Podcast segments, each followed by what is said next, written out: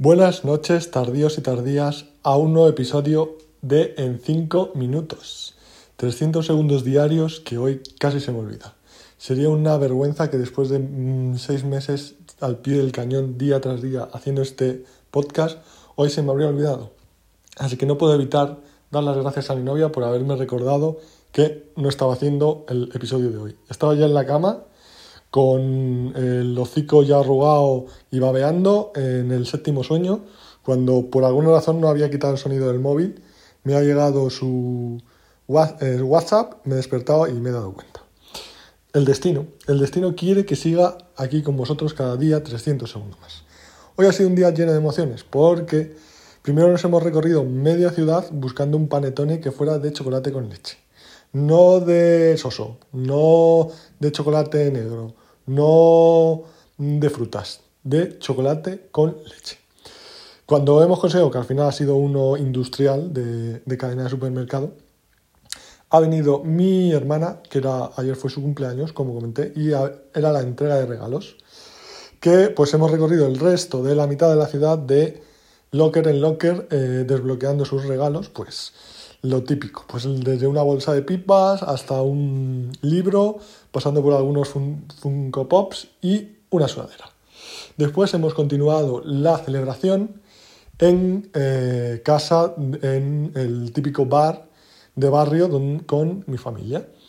Entonces, pues bueno, más regalos, esta vez más, más seriotes, pues eh, lo típico que le regalas a una persona que casi cumple 40 años, un albornoz, una batita, unas zapatillas, en fin, que uno se va haciendo mayor y desgraciadamente toda gloria es pasajera.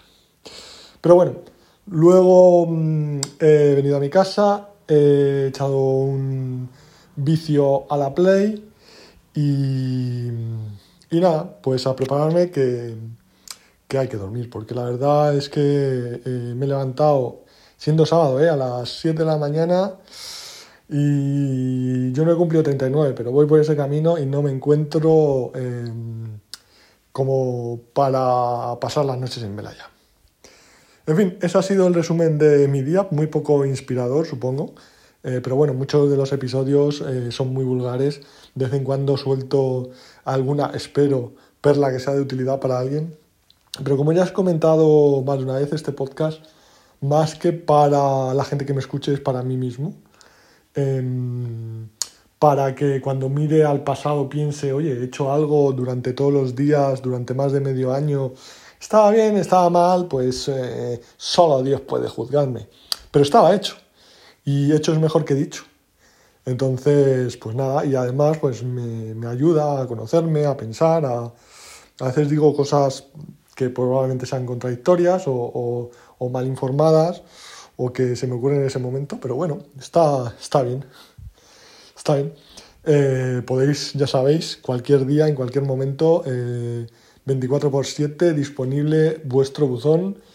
Eh, minutos 5 491 arroba gmail.com 5 con letras del alfabeto latino 491 con dígitos arábigos. Algunos me habéis escrito allí, muchas gracias. También me habéis comentado por la plataforma iBox eh, una eh, oyente que no voy a revelar su nombre, no sé si quedará o no quedará, pero bueno, eh, ahí está, de todas maneras está publicado, que también le parecía mm, muy contradictorio el hecho de que nazcamos, existamos y un día dejemos de existir para siempre.